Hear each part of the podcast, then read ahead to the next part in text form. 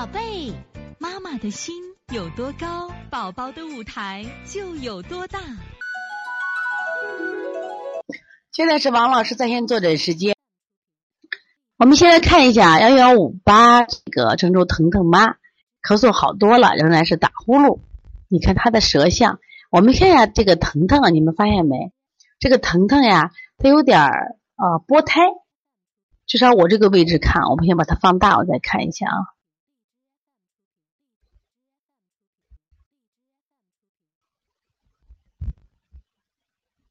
你们看是不是有点波胎？看见没？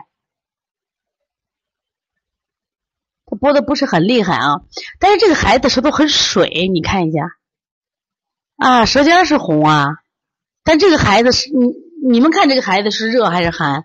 其实他这个孩子我一直判断是心肾不交型的孩子，大家看到了没有？你看他的中后区，感觉这个孩子舌头水润不水润？是不水润？而且这个孩子还是一个棍舌。还是个棍舌，它也有什么呀？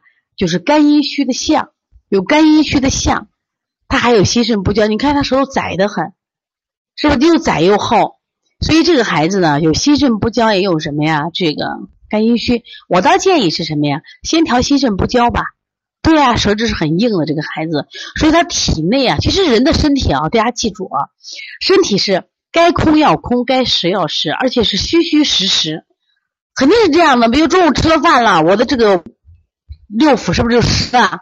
然后两小时以后，我可能就空了，胃空了，移到小肠里头了。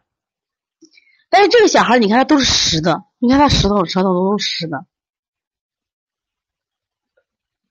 舌尖还火还火大，他的脾气还小不了。所以你按心肾不交先调吧。你看明显的这个水象后面都是寒象。寒象啊，你就按心肾不交刚那个穴位来调，不着急，一点一点调。有的孩子好调，有的孩子难调都不重要，你坚持都会有个问题，也就就慢慢都会好了啊。